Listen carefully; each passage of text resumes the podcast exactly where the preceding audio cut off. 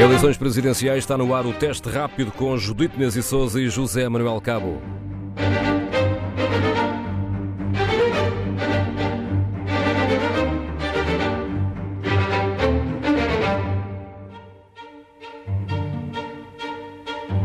Viva neste teste rápido a primeira semana de campanha que vai continuar na estrada enquanto o país volta para casa e já pesa os efeitos na economia deste novo confinamento. Bom dia, Inês Cardoso. Era inevitável que as agulhas dos temas da campanha acabassem por se virar também para este receio e com as preocupações na economia. Ainda ontem ouvíamos Marcelo Belo de Souza, em entrevista à Antena 1, deixar esse alerta. Mais X meses de pandemia são mais X meses de crise e crise profunda. E, portanto, os temas da economia estão definitivamente na campanha. Olá, Judite. Sim, os temas da campanha e os temas que preocupam o país. É de facto uma campanha atípica, já o era por várias razões desde o início, desde logo porque tínhamos um vencedor anunciado à partida e, portanto, o interesse que despertava esta eleição e as expectativas em relação a uma grande mobilização do, dos eleitores já eram uh, bastante reduzidas.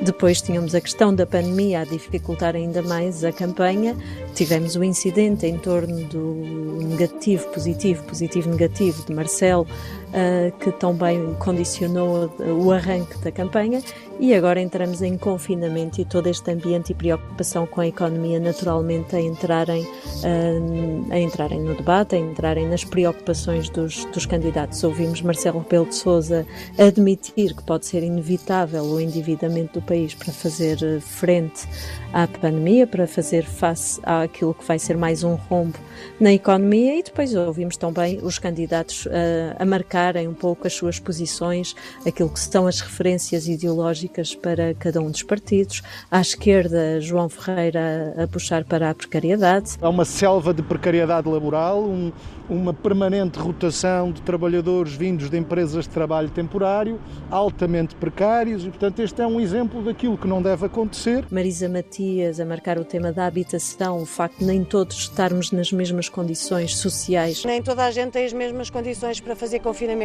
Há famílias grandes em casas muito pequenas, há famílias que não têm sequer recursos para poder aquecer as suas casas, há pessoas e famílias que nem casa têm. Por exemplo, Tiago Maia simbolicamente foi cortar o cabelo e aproveitou esse corte de cabelo para falar da atividade, eh, das atividades que são obrigadas a parar, portanto, na, na paragem de vários setores e naquilo que são as preocupações também das empresas. Quando continuamente o governo exige que a fatura do, do confinamento seja paga pelos mesmos de sempre, por estes empresários e pelos cidadãos, algo está mal. Aqui as preocupações com o confinamento a entrarem claramente em jogo e a serem também uma forma de cada um dos candidatos puxarem para aquilo que são as suas áreas ideológicas e para aquilo que podem ser as suas posições, independentemente de terem efetivamente a ver com o papel presidencial e com aquilo que está em jogo nestas uh, eleições. Exatamente o que eu te ia perguntar. Eh, não pareceria, olhando, ouvindo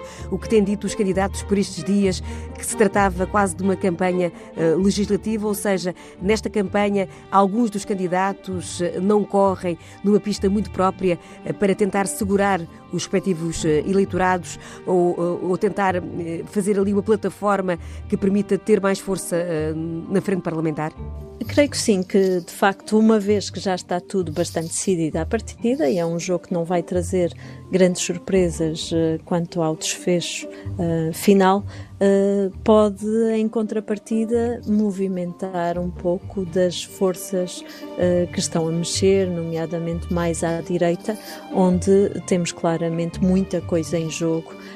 até por quem não vai a votos nestas eleições. Temos o caso do CDS, que está a ver muito do seu espaço esmagado por André Ventura, o próprio PSD tem tido um efeito de corrosão que vamos também medir uh, nesta ida às urnas.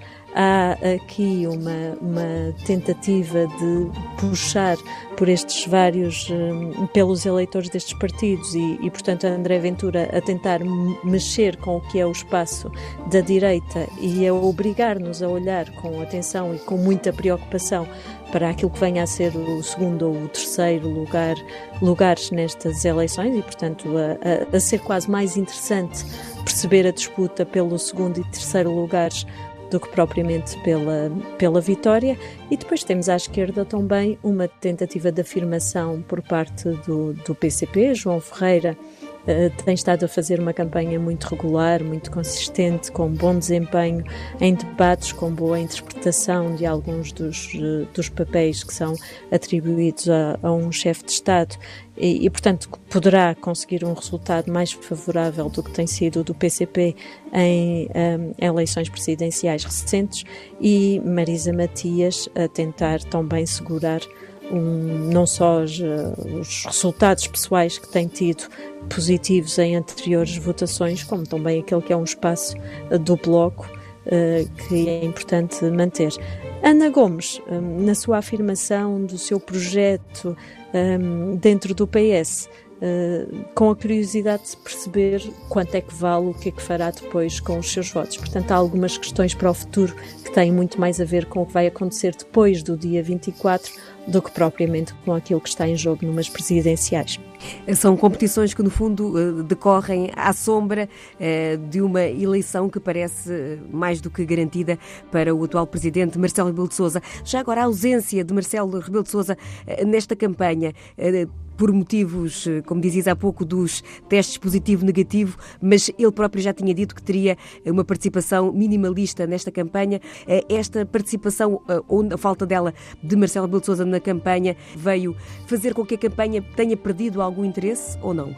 Perdeu de certa forma, mas já era esperado que assim fosse. Veio tornar ainda mais fácil a tarefa que ele queria ter eh, de conseguir ter uma certa invisibilidade nesta, nesta, nesta fase. Uh, invisibilidade não digo porque não falo, fala todos os dias, uh, mas continua a falar muito na, na pele de presidente. Ele, inevitavelmente, é o candidato presidente, é o candidato presidente num momento excepcional do país e tomando decisões como a renovação do estado de emergência, ouvindo os partidos, participando em em ações, eh, reuniões do Infarmed, portanto, ele está ativamente em todos os momentos como presidente e, portanto, acaba por ser muito difícil perceber onde é que termina o presidente e entra o candidato ou quando é que o candidato não está a falar como presidente. E nesse sentido, ele de facto não precisa de campanha, já sabia que não a iria fazer, abdicou dos tempos de antena, não tem propriamente presença nas redes sociais e todo este incidente que o obrigou a ficar ainda mais uh, recatado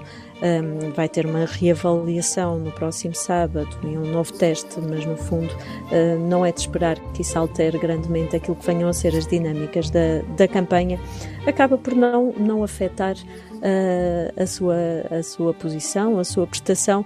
Há o risco, claro, de, de certa forma, se prestar a críticas que já ouviu por parte dos outros candidatos de que é uma, uma desvalorização de, uma, de, de toda aquela que é a, a, função também de uma campanha, de permitir debater e não dar por adquirido à partida uh, o resultado, uh, presta-se a isso, mas naturalmente que ele acaba por conseguir estar até acima dessas considerações e que sabemos bem qual é neste momento o peso de Marcelo, um, valorizou os outros candidatos na forma como debateu com cada um deles e nesse sentido essa prestação nos debates e a importância que os debates televisivos tiveram nesta, nesta campanha em particular, uh, acaba por resultar como um dos elementos mais positivos da participação de Marcelo. E um dos momentos eh, que terá marcado essa participação televisiva terá sido o, o duelo, uh, por assim dizer, com André Ventura, uh, um, do, um, debate em que Marcelo é dado como vencedor. Já na estrada, a campanha de André Ventura tem ficado marcada por sucessivos insultos e um certo baixar de tom que não é habitual uh, nas campanhas. Como jornalista, Inês Cardoso, como é que se lida uh, com um fenómeno como este do candidato do Chega? É uma pergunta difícil porque me parece que nós próprios jornalistas ainda não conseguimos uma resposta segura. Aliás, nós não a temos, os próprios politólogos têm opiniões divergentes em relação àquilo que deve ser o posicionamento perante o Chega e perante aquilo que ele representa em Portugal. Ele é o elefante na sala. Tentamos muitas vezes fazer de conta que não estamos a ver enquanto ele vai partindo a loiça toda. Aqui estão eles, os subsídio-dependentes todos, a protestar. Os subsídio-dependentes independentes, nas palavras de André Ventura, eram apenas jovens estudantes que continuavam a chamar-lhe de fascista. Se acham que é fascismo querer que os corruptos não voltem ao poder, então sim, nós somos fascistas e assumimos que não queremos corruptos em Portugal.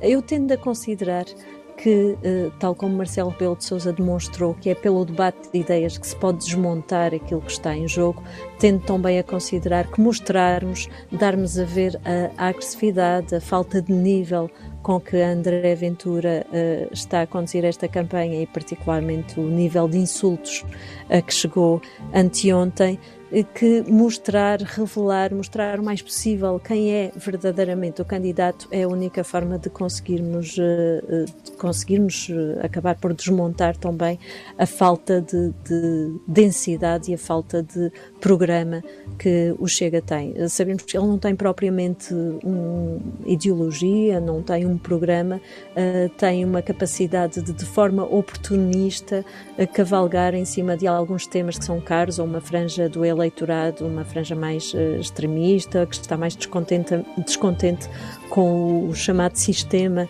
vigente e ele sabe aproveitar isso muito bem. Tem depois a capacidade de transformar alguns dos soundbites em, em polémicas nas redes sociais, mas eu diria que eh, é como aqueles acidentes uh, que a nossa curiosidade mórbida nos leva a espreitar e a querer ver o que é que está a acontecer. Acredito que o facto de ele estar nos debates que tiveram as maiores audiências e o facto de qualquer notícia que envolva André Ventura e Chega nas redes sociais também ter tendência a disparar, tenha muito a ver com essa curiosidade e que ela não se traduza depois em verdadeiros votos. Mas essa é uma dúvida que só vamos esclarecer uh, depois de apurados os resultados e, e, creio também que ainda vamos ter um período de crescimento do fenómeno em que uh, ele está a capitalizar esta novidade do fenómeno em, em, Portugal, em que ainda é relativamente recente, mas que depois, eh, à medida que o vamos desmontando, discutindo, uh, sem tabus e, e, sem a preocupação de, de estarmos a falar claramente naquilo que está em jogo, que será a única forma de voltarmos a esvaziar o balão e de conseguirmos uh, uh, reduzir o chega àquilo que ele verdadeiramente é. Eu afirmei no momento em que apresentei esta candidatura que não estava aqui para despiques estéreis. Não me vou desviar um milímetro. São a demonstração de que a ultradireita não é só mais uma corrente de opinião, como pretende o Sr. Presidente Marcelo Rebelo de Sousa. É um perigo, é um perigo para a democracia. Ainda ontem, o histórico socialista Manuel Alegre, que eh, veio manifestar o apoio à campanha de Ana Gomes, eh, tinha marcado falta ao Partido Socialista, dizendo que esta decisão de não avançar com uma candidatura, e não é a primeira vez que isto, que isto acontece, abre aqui um, um vazio que eh, pode dar impulso a movimentos como este. Criou aqui um, um vazio.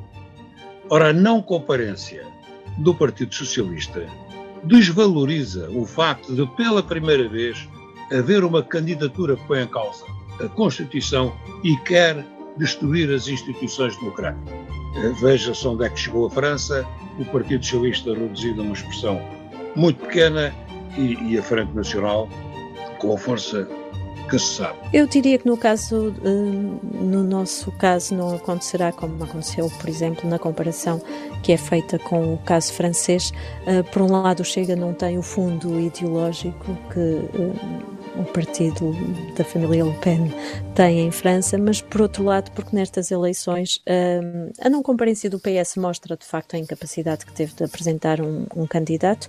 Aliás, em presidenciais anteriores, a falta de um nome que fosse consensual e forte teve também efeitos perversos na divisão do eleitorado socialista e desta vez António Costa tentou não arriscar, embora tenha acabado por surgir Ana Gomes a causar este efeito de divisão uh, dentro do que seria a posição uh, do PS. Há um efeito claro de não indo a jogo, o PS está a admitir-se uh, de apresentar uma candidatura, de discutir, de ir a votos, de apresentar as suas próprias propostas, mas no caso não parece que haja o risco de transferências dos seus eleitores à direita. Aliás, as sondagens mais recentes, nomeadamente as sondagens TSF, JN e DN, têm demonstrado que o eleitorado socialista está muito confortável com esta opção. É o eleitorado mais estável uh, e mais seguro na decisão de votar em Marcelo Rebelo de Sousa. Curiosamente, é no PSD, o partido do candidato, que há ainda elevados níveis de indecisão e em que é ainda difícil de perceber qual será o efeito de erosão uh, da candidatura de André Ventura. Portanto, junto do seu eleitorado, o PS acabará por sair eh, a médio prazo bastante confortável com esta opção e não creio que seja por aí que uh, a extrema-direita e os fenómenos mais populistas vão ganhar terreno. Está feito o teste rápido à primeira semana de campanha. Obrigada, Inês Cardoso. As coordenadas dos candidatos regressam mais logo no GPS Belém.